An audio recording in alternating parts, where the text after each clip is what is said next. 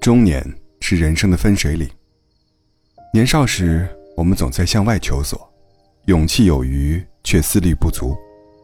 等到渐渐步入中年，经历过世情冷暖以后，我们对人生的领悟变得更加透彻，内心也变得更加成熟。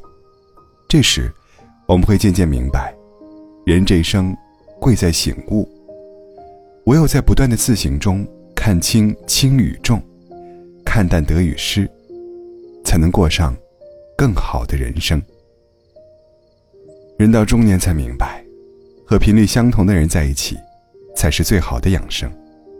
人在年轻时，总喜欢给朋友圈做加法，乐衷于认识更多不同的人。中年以后再回头看看，能留在生命中的，也就那么几个。这时才领悟，其实没必要把太多人请进生命里。那些不同频的人，终究会走散在人群中，走失在岁月里。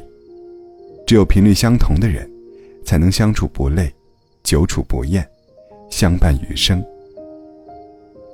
很认同三毛的一句话：“知音能有一两个已经很好了，实在不必太多。朋友之乐，贵在那份踏实的信赖。”步入中年，身边依旧有许多人环绕。固然是一件值得庆幸的事，但更重要的，是有一两个与你同频的朋友。他们懂你的欲言又止，知道你的弦外之音。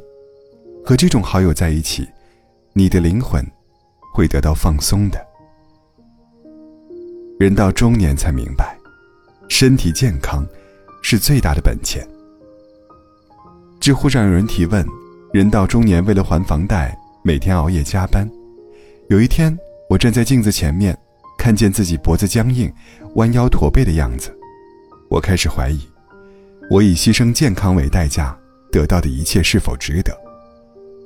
高赞回答有一个，上面说，凡是以牺牲健康来换取的金钱，从长远来看，都不值得，因为健康，才是最大的本钱。人生在世几十年，腰缠万贯也好。穷困潦倒也罢，都是过眼云烟。钱再重要，也要有命来耗。当你发现身体亮红灯时，轻者姑且可以进行补救和医治，重者就完全没有了挽回的机会。那时候，即便你请得起最专业的医生，住得起最好的医院，给得起最贵的医药费，也是枉然。有句话说。你没有时间休息，就一定有时间生病。你向健康所透支的，最后也一定会反噬到你身上的。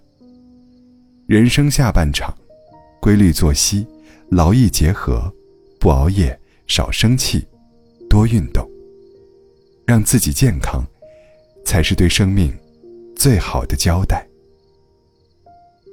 人到中年才明白，家庭和睦是最大的福气。王小波曾在《爱你就像爱生命》中写道：“人在年轻的时候，觉得到处都是人，别人的事就是你的事；到了中年以后，才觉得世界上除了家人，已经一无所有了。随着年龄增长，对家的概念越来越清晰。一个人就算钱再多，地位再高，可家里要是争吵不断，也并不值得羡慕。”杨绛和钱钟书有一次在出国的轮船上吵过一架，杨绛说钱钟书的发音带口音，钱钟书不服，两个人争论起来，杨绛便请来同船一位能说英语的法国人公断。虽然证明了杨绛是对的，他却觉得无趣，且为伤害了钱钟书而感到后悔。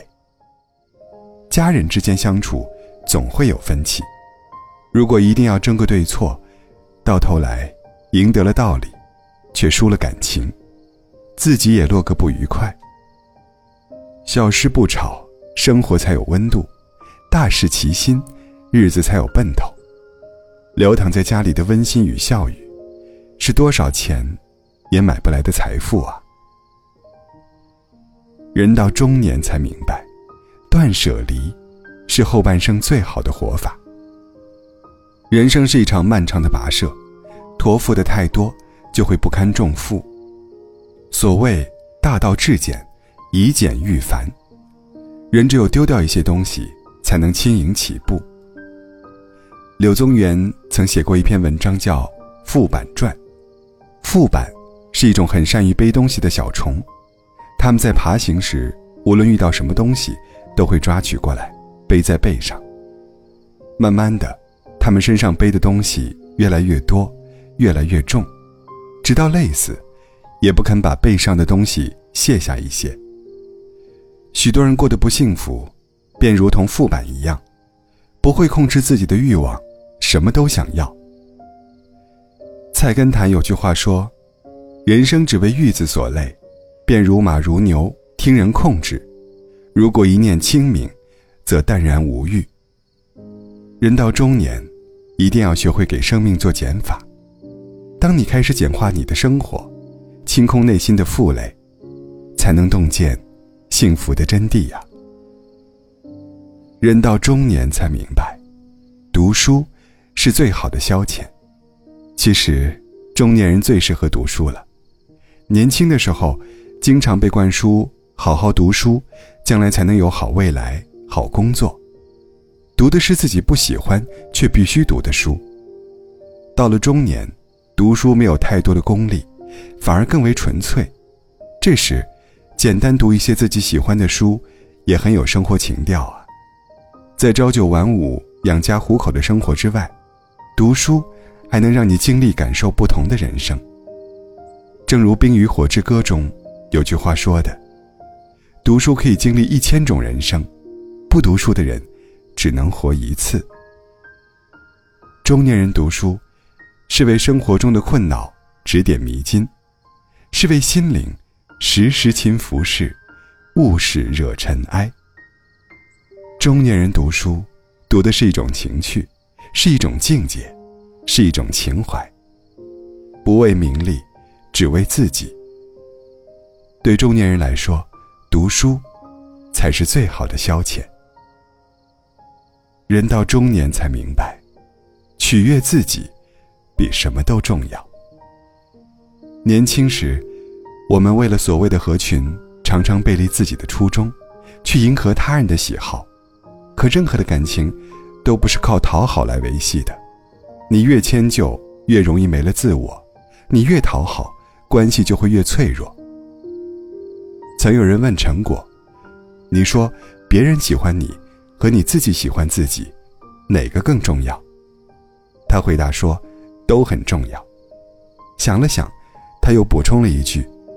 他说：“但是当两者不能兼顾的时候，你喜欢你自己更重要。半生已过，人到中年，终于发现，人最容易忽略的，是自己；最需要取悦的，也是自己。悦人者众，悦己者亡。一个人最大的魅力，不是靠取悦别人求来的。”而是活出自己后，迎来的人生的下半场。愿我们学会为自己而活，把生活过成想要的样子。共勉。